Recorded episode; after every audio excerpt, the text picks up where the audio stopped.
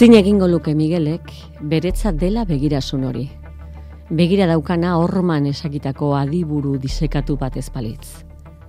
Adarrak zorrotz eta mutura lehor, kristalezko kanikabi, eta zerra utzezko nerbi optikoak, eta pentsamenduak, eta zena. Dena zorruntasuna eta hile zaharra. Oraindik poro hilei josia. Bizitzari darion distira oro moteldu zaio abereari tabernako koipe eta hautsartean.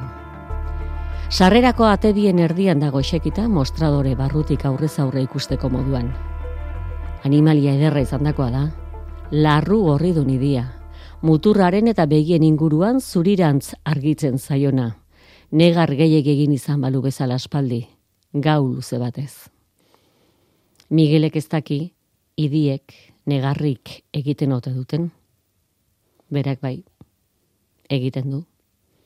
Gehienetan, Ana eta Raquelen aldamenean, taberna itxi eta garbik eta lanak amaitutakoan.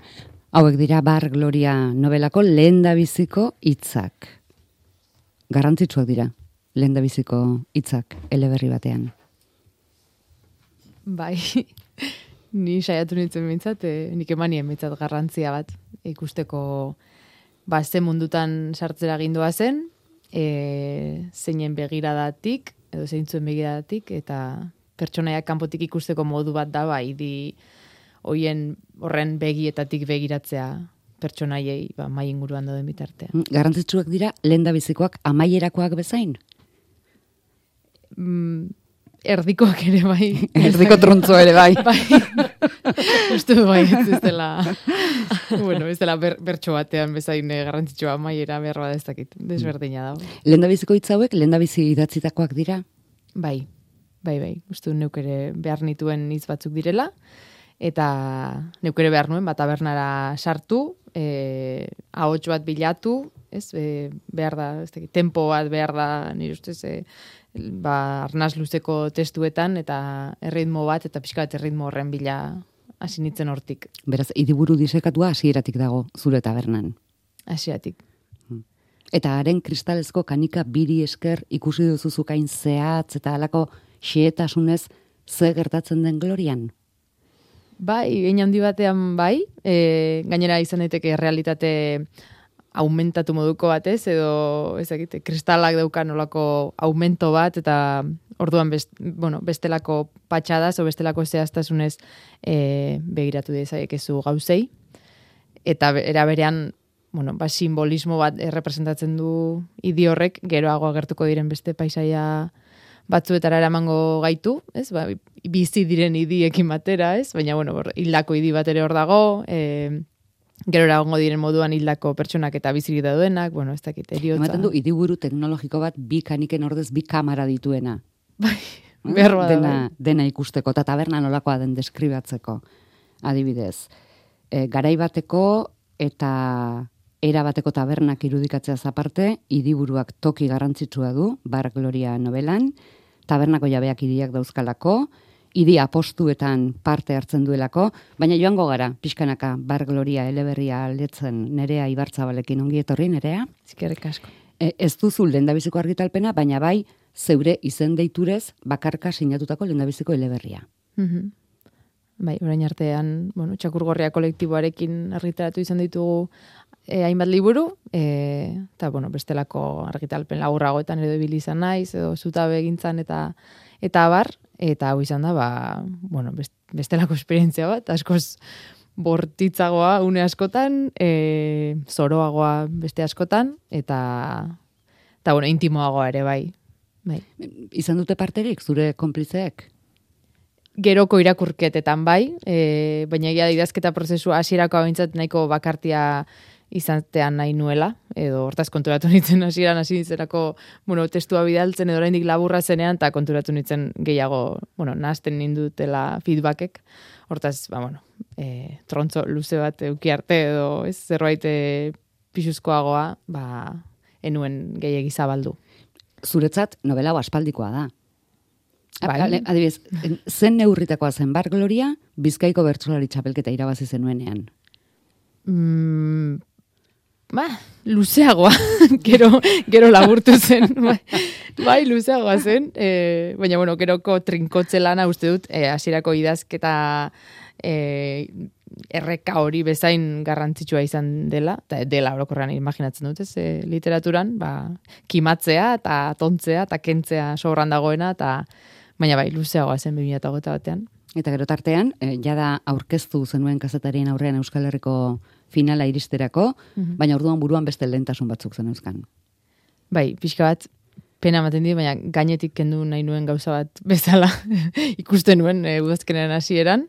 E, ba, bueno, abuztur arte egon ginen e, ia, ia, azken ukituak ematen liburuari, eta nik ja, begi, ba, idiaren begi, eskumeko bagia ja, e, txapelketan zegoen, eta orduan, bueno, enituen bi gauzak nahaztu nahi, Hortaz, irailaren hasieran argitaratu genuen hau eta aurkeztu genuen, eta elkarrezketa denei eta tartean zuei, e, bueno, e, atzeratzeko eskatu nizuen, mesedez, eta hemen gaude, beste bizitza bat. Berreskuratu duzu, txapelketako zurrunbiluaren aurreko bizitza erritmoa?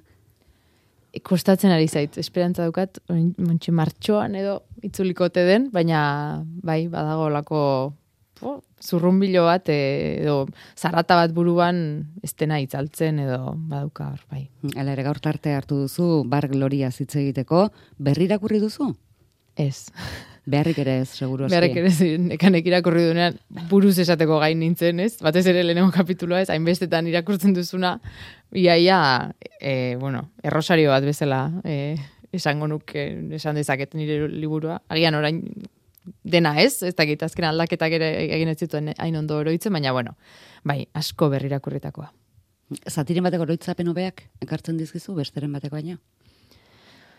E, bai, behar bada hasierako hobeak, e, oraindik ibiltzeko daukasun bide bat denean, e, bueno, maten dut denak enkajatzen duela hobeto, eta gerora ja asko luzatzen denean kontua eta ez dakizunean, ez, e, pixka bat momentu batean resolbitu egin behar dituzunean gauzak, edo zerbait falta da gehitu egingo diot, eta hor, geroko txertaketa horiek e, izugarriko esatzen zizkidan baita idazten ere, eta baita gerora guztiz neure sentitzen ere, edo, bueno, ez dakit, e, konponketak, pixka bat, asiatik ikusten dituen konponketak zirela, behar bat, espedut irakurleak ez zituela, nabarituko, baina norberak, ez dakit, e, bai, hasierako bulkada hori edo errazago egin zitzaian. Eta lanbide horretan, e, nerea, bertsolari, zure bertsolari zenak eta eta izaerak eta ariketa inlanduak, on edo kalte egin dizu?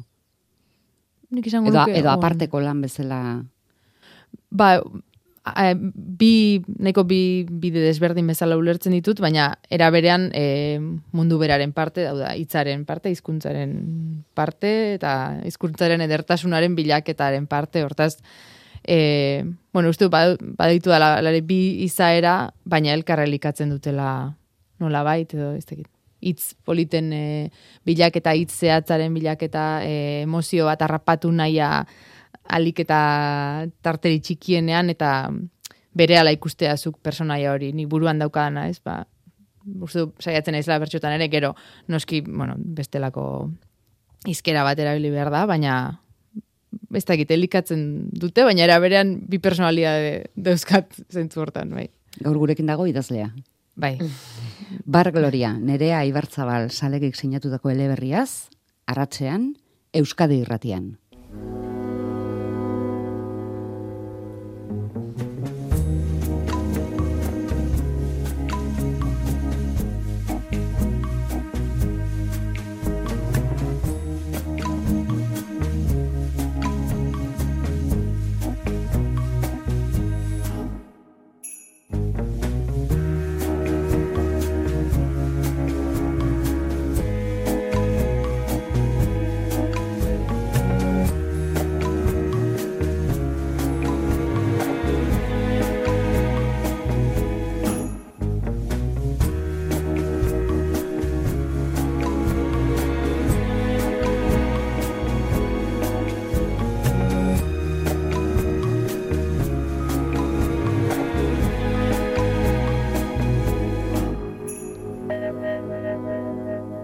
Lehen da biziko hitzetan aurkeztu ditu nerea Ibartzabalek Bar Gloriako hiru protagonista nagusiak. Miguel, Ana eta Raquel.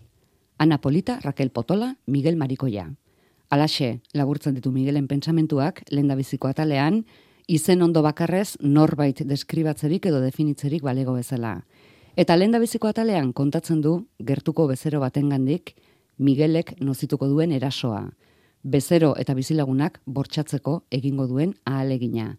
Hogeita zazpi dira guztira atalak, bortxaketa ahalegina ez da bakarra.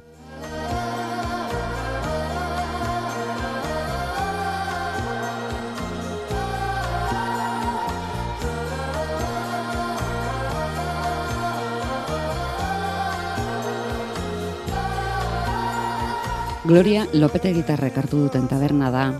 Kameraren xeetasunez deskribatzen ditu narratzaileak, bai taberna, bai alboko sukaldea, baita familiak goiko partean errentan duen etxabizitza ere. Patxi eta Bizenta, baserritik, kez betetzen eta ondorioz azten ari den herrira jeitsi dira hiru seme alabekin.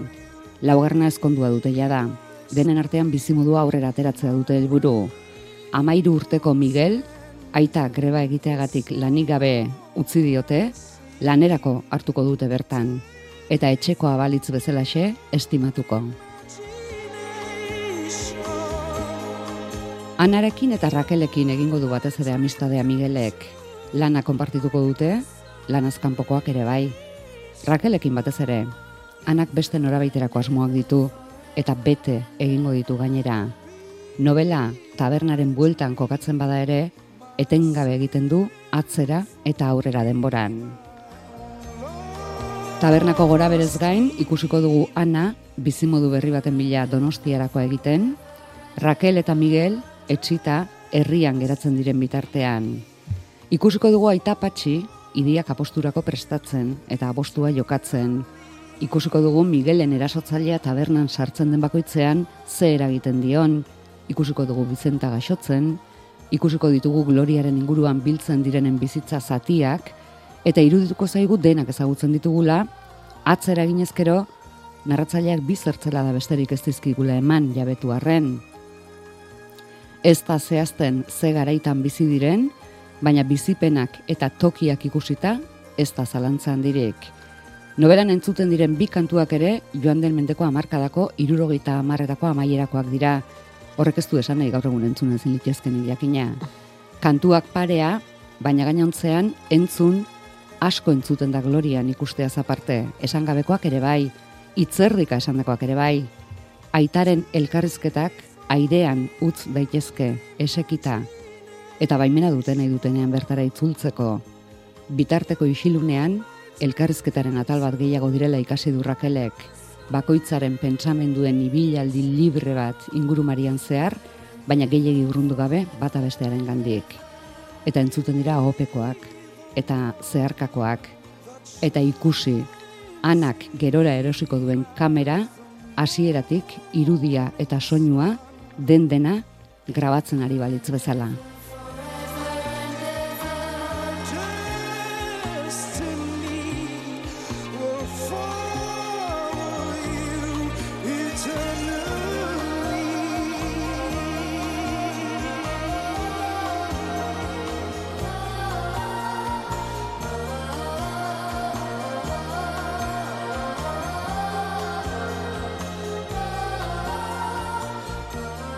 Non dago gloria, nerea? Ba, Euskal Herriko, bueno, herri handi industrializatze bidean, edo, bueno, ja industrializatuta dagoen eh, herri handi batean, e, Euskal Herrian, uste dut hainbat eh, herri identifika ditzakegula hor, erreka bat etek zeharkatzen du, erreka Kolorez aldatzen den hori da, ez fabrikako, fabrikako kontaminazioak, eta eta lehioetatik e, botatzen diren gauzek eta zaborrek eta bueno, zikintzen duten erreka handi eta usaintxu bat, e, fabriketako langileak, e, baina oraindik nekazal munduko munduari oso lotutakoak ere bai, eta bueno, pixka bat bien naste bat edo elkartzen da taberna hontan, ez? Nekazal tradiziokoak izateak e, taberna hartu dutenak alegia, ba, bueno, ba, jokatzen dut referentzialtasun bat e, nekazal inguruko bezeroentzat, Eta era berean, ba, bueno, tabernaren kokalekuak era, ba, eramaten ditu langileak edo bertan pasaran dabiltzanak. Baina, be, zuk non ikusi zenuen, alegia, noiz agertu zitzaizun, Gloria, noiz esan zenuen, hau, hemen? Mm, egia esan, bueno, taberna asko egon dira bai nire familian, bai nire, bueno, bizitza, baina ni- nire bizitza baino lehen, ba, e, nire familiaren iraganean, e, urola inguruan, eta ni ere, bueno, zati batzuetan ego- egon izan naiz horrelako taberna askotan, da guk izan ez ditugunean ere, gure ingurukoek izan dituzte, batez ere mota ontako tabernak. Ez beste herriari dagokionez, gehiago tabernaren barruko izaerari eta tabernak e, tabernari familia mota hau. Ez badaukana, bueno, nekazal e, nekazal jatorri bat, e, lana ulertzeko modu baserritar bat, ez dakit oso nola azaldu, e, familia antolatzeko modu konkretu bat, e, alaben eta semeen arteko bereizketa mota bat, aita eta ama konkretu batzuk, eta batez ere horiek nahi nituen harrapatu jarri ditut herri hortan, ez, ba, bueno, nik ere horrelako herri asko dauzkadalako inguruan eta nire infantziaren parte direlako, baina gehiago zen familia harrapatu nahi nuen. Beraz, tokia baino, bertakoak ziren. Bai, Mm, Zuregana etorri zirenak. Mhm. Edo, edo harrapatzera joan zirenak. bai, Bi familia tipo, bai. agere dira, eh, taberna hartu berri dutenak, baserritik etorritako familia, em, azten ari den herri horretara, herri hau zatar-zatarra da baietz, eh, pentsatzen dutenak, sentimentu hori pizten die etorri berriei, eta beste familia da Miguelena. Mm, Ez dauka alako protagonismorik, baina argi dago soriatik etorritako gurasoen seme dela, Miguel. Eta aitak fundizioan lan egiteko asmoz egin zuela honako bidea. Mhm. Bai, eta azkenean dira, ba, bueno, bi familia, e, azkar egokitu beharra daukatenak, edo izan dutenak, e, lanaren bidez, edo lanen ondorioz, edo, bueno, ez, e, garapen ekonomiko familiar bat e, nahi dutelako, eta emigratu egin behar izan dute, batzuk eskala handiagoan, eta beste batzu, ba, euskal herri txiki batetik, euskal herri handiago batera, Eta, bueno, interesatzen zitza- zitzaidan ze aztarna uzten duen horrek e, familien barruan, ez? Orokorrean bai e, leku aldatzeak berak, eta gero leku aldatze horrek utzitako zauriei, ba, bueno, askotan lekurik egin ezinak, e, zure bizitza berria bihar hasten delako, ez? Eta gaurtik biharrera, ba, bueno, hor zaudelako dagoneko barra baten atzean, edo fundizio baten atzean, edo, e, bueno, egokitzen presaka e, zure bizitza berrira, eta eta nola momentu batean lanak elkartu dituen bi famili mota hauek, ba, barra horren atzean, eta, bueno, interesgarria irutzen zitzaidan aliantza hori lanaren bidezkoa. Barra horrek elkartu ditu Miguel eta segurazki bere konplizitate, bere konplizerik eh, onena Raquel.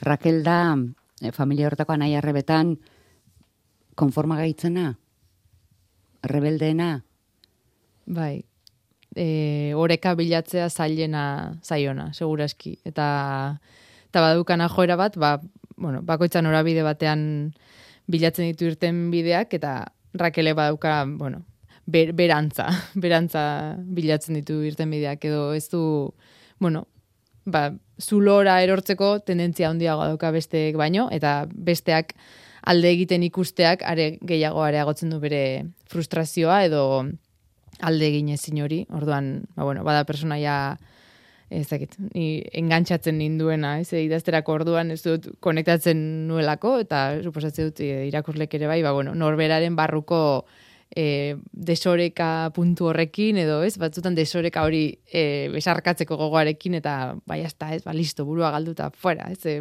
bueno, kaos hori batzutan nola izan daiteken erakargarri taldi berean suntsitzaile. Baiz, Raquel da toki aurkitzen arazo gehien duen protagonista. Hori nabarmen. Novelan pixu gehien hartzen duenetako bat ere bai. Da gehien edaten duena. Aitari bide uste zuzenera lerratzeko lan gehien, dena gehien. Raquelek du dena gehien. Mm, Ana izpari, hainbeste maite eta miresten duena izpari, bakarrik utzi izana barkatzea ere kostatu egingo zaio, eta aldi berean erea oso alabazintzoa da. Hmm. Tabernan segitzen du lanean, aitak txabolara ematen duenean idietara laguntzera arekin joaten da. Porrustadak entzuterea.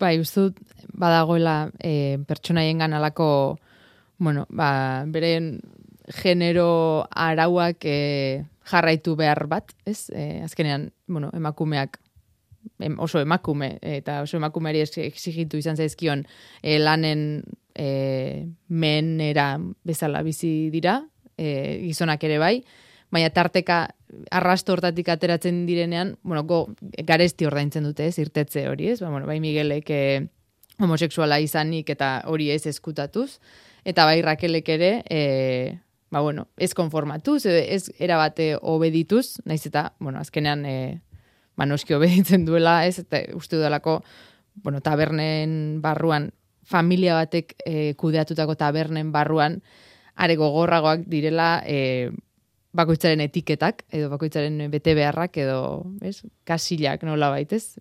Zailago, zailago da bi instituzio bezala dudelako familiaren instituzioa eta gero gizartearen instituzioa tabernak e, bueno, ez, representatzen duena eta hor publikoa pribatua ez dena hasten da, orduan, ba, bueno, rolak oso potenteak dira horlako lekuetan.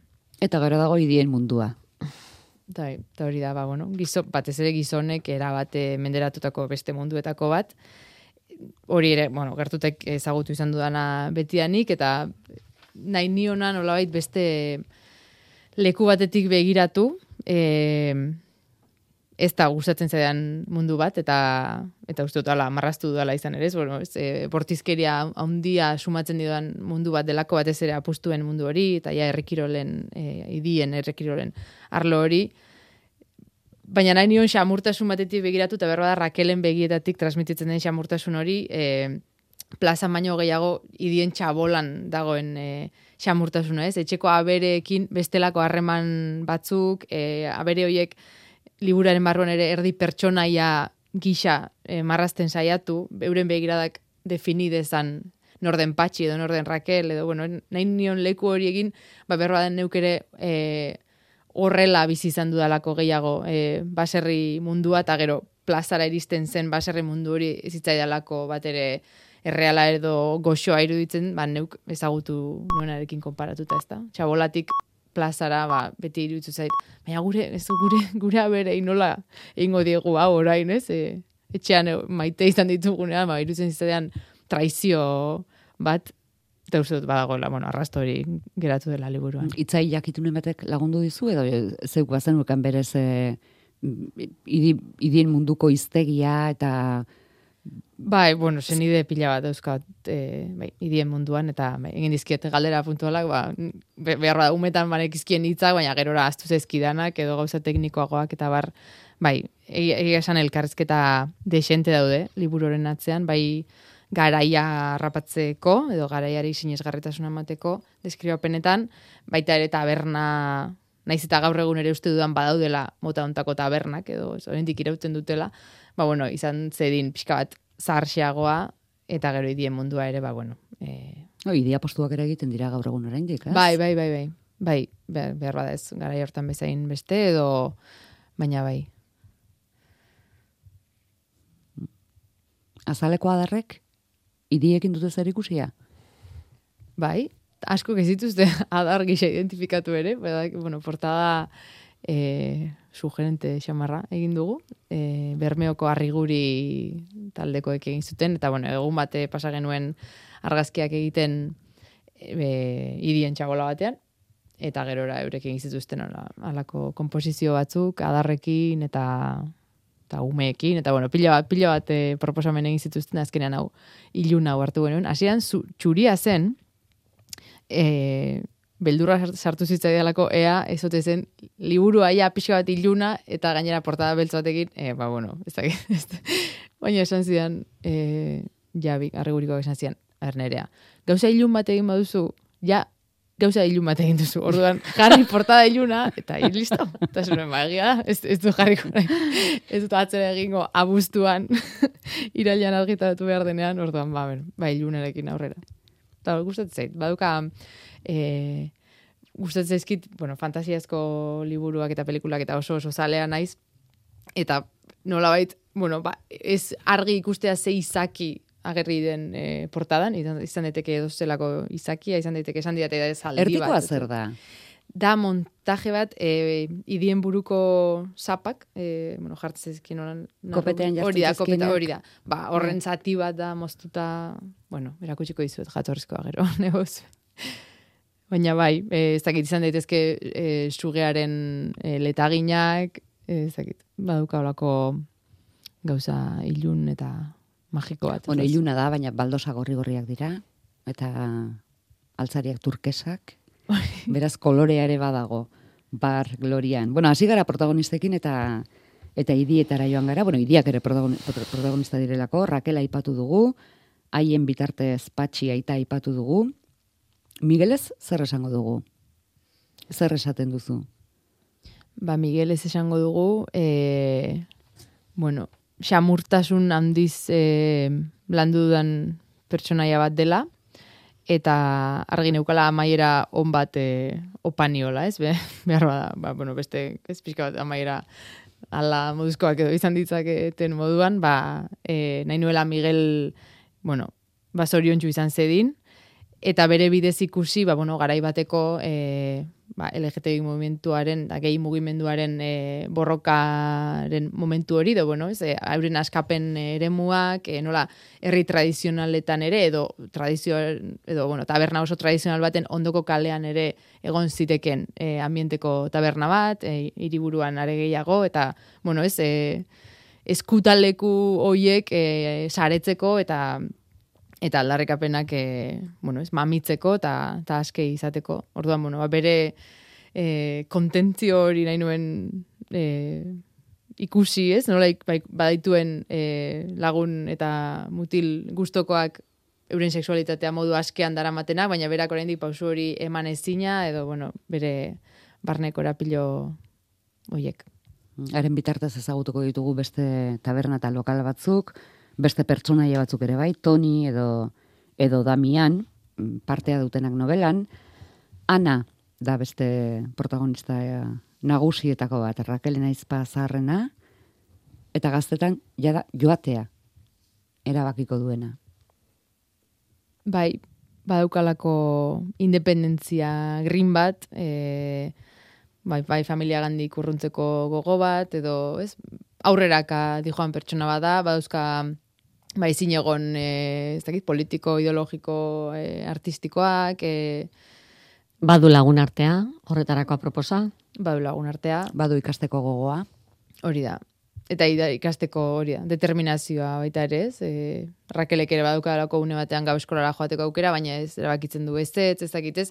Ba, bueno, noiz zauden zu zure buruari ateak irekitzeko prest eta noiz ez, eta ana ba, beti dago prest, e, iria nolabait erdi idealizatuta ere ez badauka, e, ba, bueno, infantzia atzean utzi nahi du, eta, eta lagunek pila badakite, eta, eta donostin dago e, zoriontasuna eta jakituria eta lan askatzaile guztiak, eta ina handi batean bai, naiz eta azkenean bere buruari, ba behar ba ez dion e, hainbeste opa eta, eta atzera pauso bat ematen duen gerora ez helduaroan eta badago nolako itzulera bat berriro tabernara edo berriro ostalaritza mundura.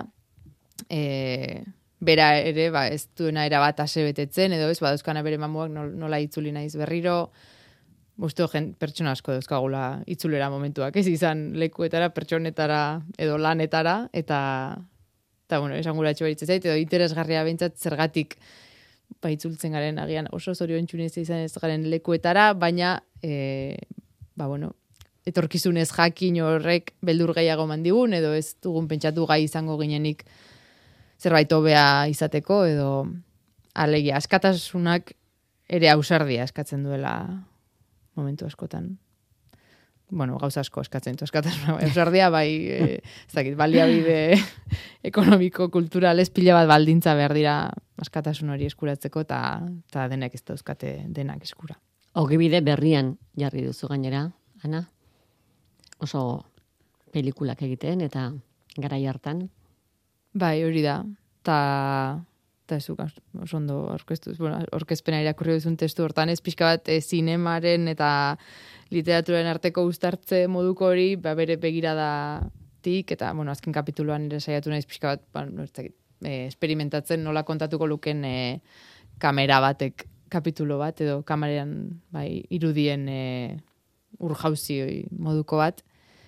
Bai, eta mundu bat, ba, ni bintzat, den, bueno, ba, izan dut, dut pixkan liburu hau idazten hasi nintzenan, e, min, min moduko bat, edo e, batetik zen nolatan, ba, bizitza oso lanean eman duten pertsonek e, amai dezaketen pobre, ez? Eta, eta zer gertatu den bideo hortan, ezerezetik hasi den horrek ezerezean amaitzeko, eta bueno, badakigu zertatzen ez, ba, bueno, sistema oso badago hori bermatzen. Eta bestea zen, nolabait, nekazal munduko e, pertsonen gan, eta ni nekazal mundutin atorre, eta nola sumatzen nolako, jo, kapital kulturala, kultural hortara iristeko e, zailtasunak edo ez, konparatuta ba hori, e, iriarekin eta irian zeuden aukerak eta eta e, ikasteko aukerak, eta bueno, ez, ba hor, belaunaldi batzuk e, aurretik joan daitezke zenbait familia beste familia batzuekin alderatuta, ez? Etengabe lanean edo beste gauza batzutan egon behar izan duten pertsona horiek, ba, jo, nola nun dago sarbidea pertsona hauentzat e, kulturara, ez dut nahi kultura, bakarrik e, baserritik kanpo dena da kultura, baina ez dakit, e, ulertzen den, ba, zinemara, liburuetara, e, artera, ez, den, hortako behar duzu denbora, eta behar duzu dirua, eta behar duzu e, formazio askotan, edo behar duzu, bueno, gauza asko behar dira, eta nima alako, ai, ba, bueno, baserritar familia hau bintzate maitatzeko gogoa nire testuan. Bizenta, ama barne. Bai, eta oso ama, ba, bueno, pixka bate, ama totala edo esango dugu, ez? Bai patxi aita totala eta bizenta ama totala. Eta bi eredu hauek nola eragin dezaketen zenbeala bengan askotan kalterako baita ere, ez ezakitez, e, era bat lanari emandako ama bat, e, isiltzen dena, konfliktoa saiesten duena, denak zaintzen dituena, denari eusten diona. Ta bera, Zukaldea beti zabalik daukana. Zukaldea beti zabalik daukana, eskuzabala dena. E, eta bera falta denean nola dena amiltzen denez, eta orduan, bueno, babadagor era berean e, emakumetasunaren e, agindu moduko atezateko hau da, ez, hau da emakume hona, eta gerora, bueno, nola egiten dion ispilu horrek, batez ere anari, e, itzultzen denean bera berriro taberna lan egitera helduaroan eta, eta bueno, bere ama hiltzen, eta, eta ez da usteldu, eta nahi, bueno, nahi nuen izan zedila alarma moduko bat e, anarentzat, esan ez, vale, mm, bizitza oso lanean pasatut ez dut egin, egin nahi nuen ezer behar bada, eta berdin berdin hil naiz, eta enaiz usteldu, baina hil nago, eta zu ere egon zetezke bizirik eta ez ustelduta, baina hil da, ez? ez bueno, ez dakit. Alegia, alde hortik. E, ez egon noiz gaixotuko zain eta gaixotasunak askatuko nahu bizitzatik edo, ba, bueno, Eta hori bizenta jakituriaz betetako emakume badenik, ze berak esaten ditu batzuen diruak emeak dira gureak beti harrak eta halako atera ateraldiak berak dauzka. Bai, eta banukan emakume mota hori gogoan ez pixka bat eta esan duenean lehen e, hori jakintzarako sarbidea, bueno, beste mota askotatako jakintza e, izan duten pertsonak egon dira nekazalere moan, eta daude, eta ez, eta ez zoragarria den e, filosofia hori konpartitzea eta eta ikastea hortik kontua ze gutxi entzun izan zaien, ez da kasuntan euren semealabek barne, ez? E, bueno, ba, beti sukaldean dagoen ama hori gauza jakintxoak eta interesgarriak esan ez, baina gehienetan bakarrik, edo, bueno, ez, ba, aintzat hartu ezten jakintza bat, aintzat hartu ezten e, izkuntza bat, e, tazkenean, ba, bueno, eurek ere, ba, ez dutena konpartitzeko, bueno, ba, ez dute konpartitu, edo, bueno, ba, eurek ere gutxi etxi. Hmm. Beste pertsonaia asko erabiltzen dira Gloriaren bueltan, Germán, Elias, Miren, Goiburu, Andoni, ez ditugu denak aipatuko.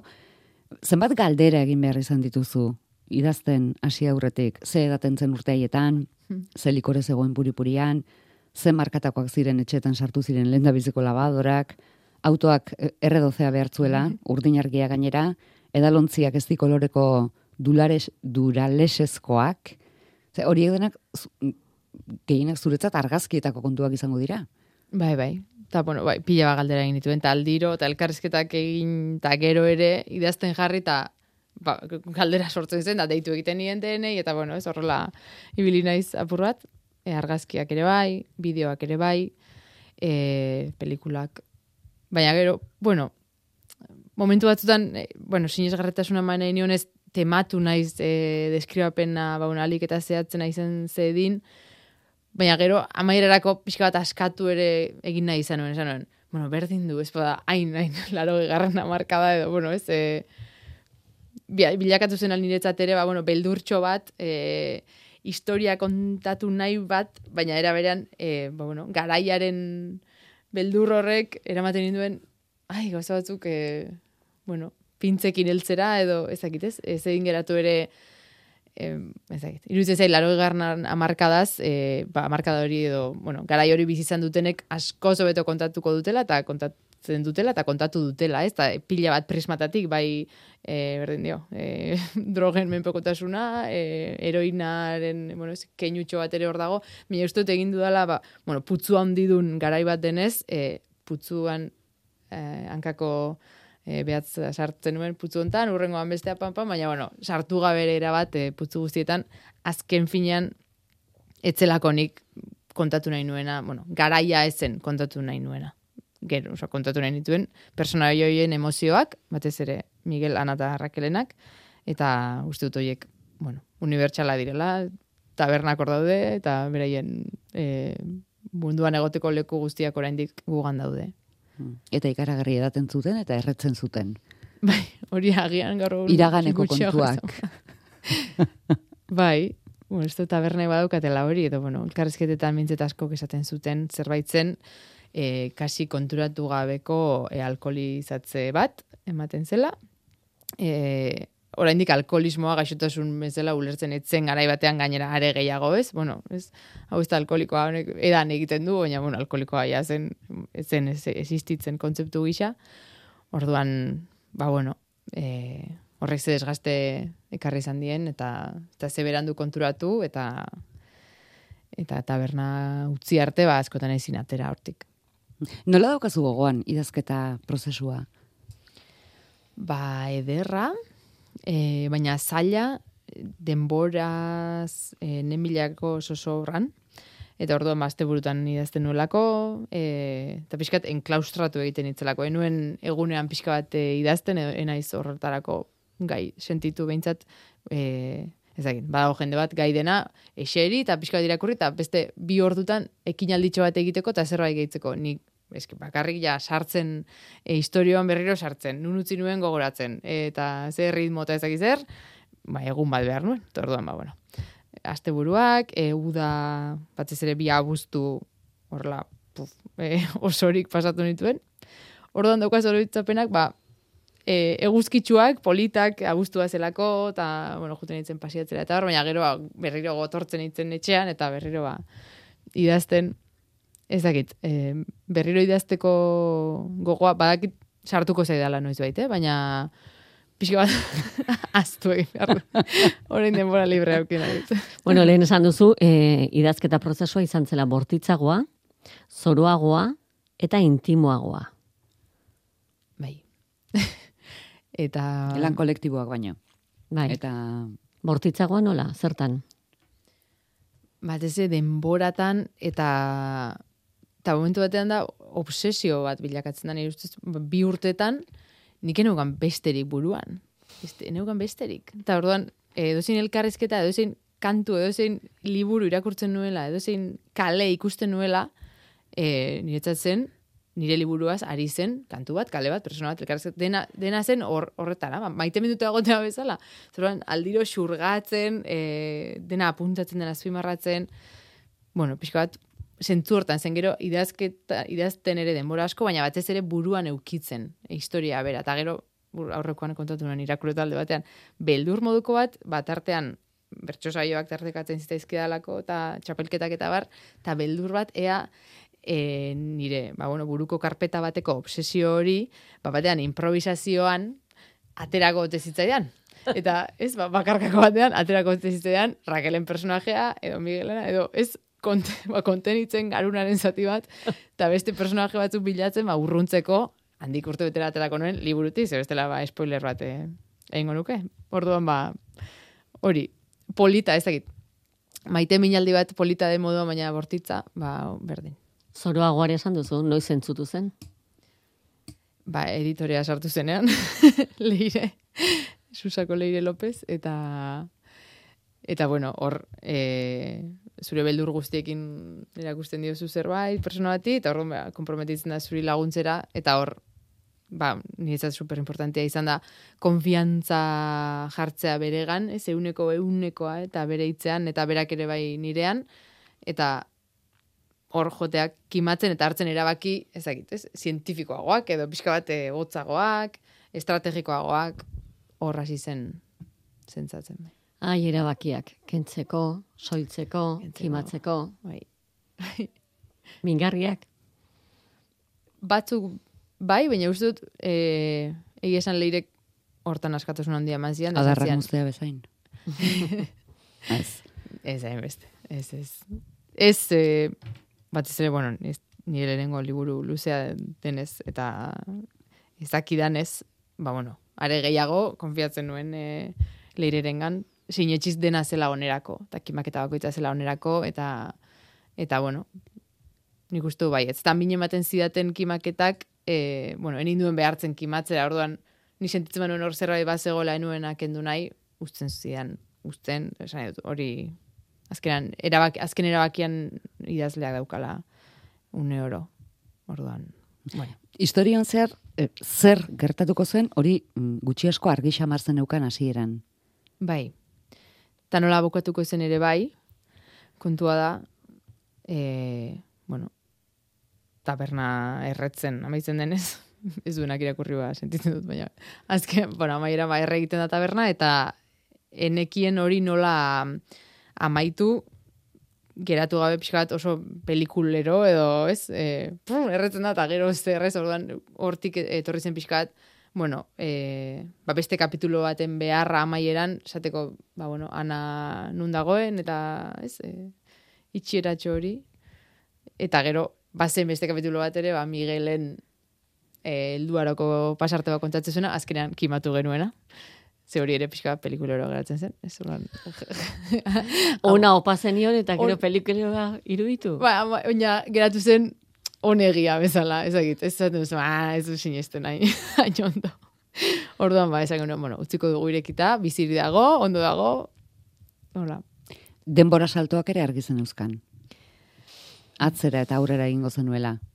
Bai, ez hain argi gehiago zen intuizioz sentitzunen nahi nuela kontatu e, aurtzaro bat baserrian, eta eroso sentitzen ditzen hori kontatzen, orduan hori argi neukan, eta gerokoa ere nahi nuen, bueno, elduaroko egun bat behintzat, e, ikusteko zer den tabernari familia bat e, tabernarik ez dagoenean, eta nola aldatzen diren, ba, bueno, ez dakit, Rakelen da aitaren harremana bizitza osoan, e, bueno, ba, oso konfliktiboa izan dena, gero ora zartzara izan denean, ba, nola bapatean alabak aita zaintzen amaitzen duen, eta alako, ez, arreglotxo bat egiten den harremanean, e, eta gero, bueno, bai, pixka bat amaren eriotzari baleko bate egiteko modua. Baina gero, be, era berean beldur nintzen, ba, de hori idea, demora salto momentu baten traba egingo zioten e, historiaren garapenari, edo ez, irakurla pixka galduko zen, batzuk esan diate galdu direla, biztatzuk ez, ez dakit. Mm, hori gabe ere, pena emango lidake, ba, amaitzea erretzearekin, eta ez, ez beharko nuke beste amaiera bat ustut, eta nuen besterik aurkitzen, momentu hortan. Eroso sentitu idazterakoan, esan duzu? Beti eroso? Ez, eroso, ez. Oroso aritu zara, eroso sentitu arte? Ez.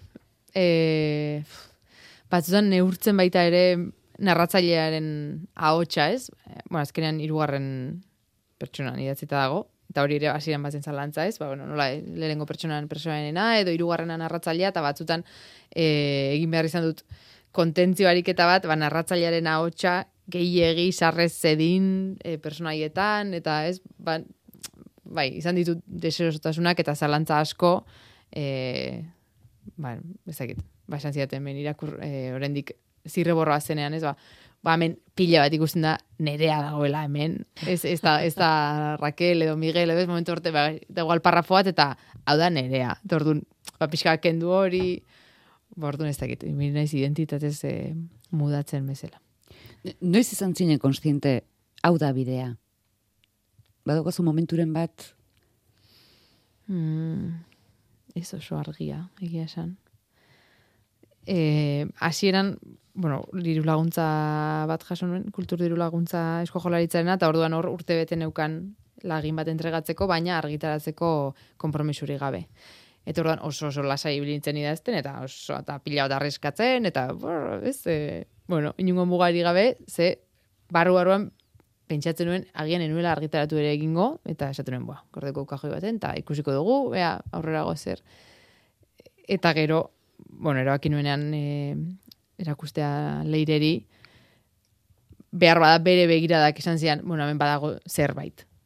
Eta orduan ikusuna, bale, orduan bideo bat egingo dugu, ez, e, pixka bat egin dago, baina, ezakit, norbaitek esatea badago zerbait, ba hor ikusten duzu baita ere, bueno, agian oso seguruak diren personek, badakite hasieratik, nik, ba, beti behar izaten dut, beste baten onarpentsua, gauzak sinesteko, baina, bai, berak asko argitu zizkidan ideak, bai. Ez aurrera ez atzera geratzen zinen, une horietan, em, nola ies egin egoera horri? Bat arte baterako utzi egiten nuen. Eta azten itzen e, liburu batzuk, berbada beste liburu batzuk irakurtzen. Ze askotan idazten ari nintzela, saiatzen nintzen ez irakurtzen segun eta ze liburu e, ez amaitzeko ez kopiatzen edo ez gehiagi xurgatzen e, haien eragina. Alare uste dut, batzutan nik nabaritzen dut noiz idatzen nuen ze kapitulu eta zer hori nintzen irakurtzen, eh? hori egia. Airea somatzen da. ez? Bai, airea. Eta, bai, ez dakit, e, hitz egiteko modu batzuk. E, orduan, ba, ataskatzen nintzenetan, esaten nuen, bale, ba, azte hauetan ez dut zer idatziko, eta irakurriko dut zerbait, oso desberdina, eta listo. Eta, eta saiatuko naiz ikusten agian pelikula bat, eta pelikula horrek ematen zian idea bat, batez ere gauzak, e, ja, amaitzeko, edo ez, e, erabaki estetikoak edo giroak eta gauza kontatzeko modua nik uste asko ikusentzunezkoagoa daukadala literarioa baino eta hori da, ze, azken, azken pelikula ikusten dituen askotan, asko zai. Apropos, ideia bila? E, deskonektatzeko, baina era berean ikusteko nola kontatzen zen historia. Ikusi ordez pelikula bat normal, nuen, nola ari zait kontatzen, da ikusten bagian ze salto, ze denbora salto egin dituen kontatzeko, edo nola mantendu duen intriga, bai. Ez gogoan ze pelikula ikusi nituen, eh? hori ez galetu, baina bai. Eta hitz egokiaren bila edo edo definizio zehatzen bila, konparazio egokiaren bila, orduak, hilabeteak, mm, Bai, bizitza oso bat, segurazki. bai, bai e, ba, neuzkan mobila neukan notaz beteta, kuadernoa notaz beteta, e, zerbait entzute manuen norbait esaera konkretu bat esaten modu berezi baten, esaten nola esan duzu hori berriro, edo batzu da nion galdetzen da urbiltzen itzen ondotik, ez, ba, agian adineko jendea entzute manuen e, berruetan edo, ba, gertu datzen ditzen, eta ea nola esaten duen hau, edo ze konparazio egiten duen. Bai, horrekin pixka bat obsesionatu nahi zigia. esan. Oso erne ibilizara. Bai, hori hori da hitza erne, erne. E, bai, harrapatzen gauzak eta gero kimatzen. Hori da, da jarri eta kendu, jarri eta kendu eta gelditzen dena. Eta lortutakoan, gelditzen den hori, gustoko eta satisfetxo geratzeko modukoa. Ba, orain zuen bidez ari naiz, e, berdeskubritzen, zuen bidez, irakurlen bidez, e, zerbait esatera gertu batzen zaizkidanen bidez, ba, euren nola irakurri duten, eta ho- hori da, uste dut, liburu bat ulertzeko mod, be- bueno, ba, azken modua edo, ez, nik badukan nirea, baina karo, nirea da e, ideien eta koloreen eta irudien e, anabasa bat, azkenean ez dakidana liburu forman guztiz lehenengo irakurraldian nola jasotzen den, niretzat hori ezinezkoa da, ez daukat lehenengo irakurraldirik, orduan ba, zuena geratzen zait, eta gustora. Adibide jakin bat. Adibidez, Rakelen pañoloarena, aukeraketarena. Zer, eh, Raquel irteten zela etxetik ja umorea erabakita. ah, hmm, Pañoloare, bai. hmm. Edo aderantziz. Bai, eta berba da helduaroko Raquel bat, e, agian kon, gehiago kontenitzen dena, edo ez, ez daukana gaztaroko erabateko desfase hori, baina e, oraindik dagoen lekuan dagoela, e, dena nabarituko dugun hor dagoela, eta gai izango den, ba, imposatzeko zenbait emozio, ez, batez ere bera izpari, edo, ez, ba, gaur, hau, sentiaraziko dizut, egun osoan, zehar eta hori, bueno, badago jende bat, bakien hori egiten egunaren hasieratik eta da, grazia egiten dian emakume e, klase bat, eta asko maitatzen Bai, du. batez ere zure izba ezpada. Hori da, bai, horregatik. batez ere. Argitu diozu norbaiti, nerea, zuk mundu bat erakutsi duzula, eta mundu horretan zer gertatzen den irakurleak berak osatu beharko duela neurri batean? Bai, tori izan zen editoriak askotan esaten zidan, ez? E, ez erakutsi gehiagi ez kontatu gehiagi, utzi irakurleari lan egiten, gero denetariko irakurlea du, eta batzun nahi dute lana eman da, ez? Lana eginda ematea, eta esatea, baina nor zen hiltzaila, nor kerre dut taberna, edo, zer, ez ba, begia, geratzea izunea jakin mina, ba, amorrutxo bat ere sortzen dela askotan egin irakurle gisa, baina, bueno, e, nik ere uste dut gerora gehiago sinesten dudala apustu hortan, e, bueno, sugeritzearena, e, nahi nuen zuek usaintzea taberna hau, usaintzea pertsona hauek eta e, konektatzea haiekin zerbaitetan, edo ikustea zuen bizitzako norbait hor. Eta, bai, bake bat nahi nuen sentitu, ze, ba ez dakit, nik historia hau barruan uste dut betidanik izan dudala, eta gero tarratu egon dudala konturatzen. Bai, orduan ba, listo, zuena da. Bueno, jada kalean dago, eskuragai, begira hemen entzule bat bar gloriaren gainean jaio, jaio zena. Ni Ah, bar bai. gloriaren gainean jaio nintzen, urrengo novelarako. Bai, beste bar gloria personaje bat. berriarekin. Nerea Ibarzabal, eskerrik asko. Zue esker. Eta zorte hon, bar gloria, Susan, topatuko duzue. I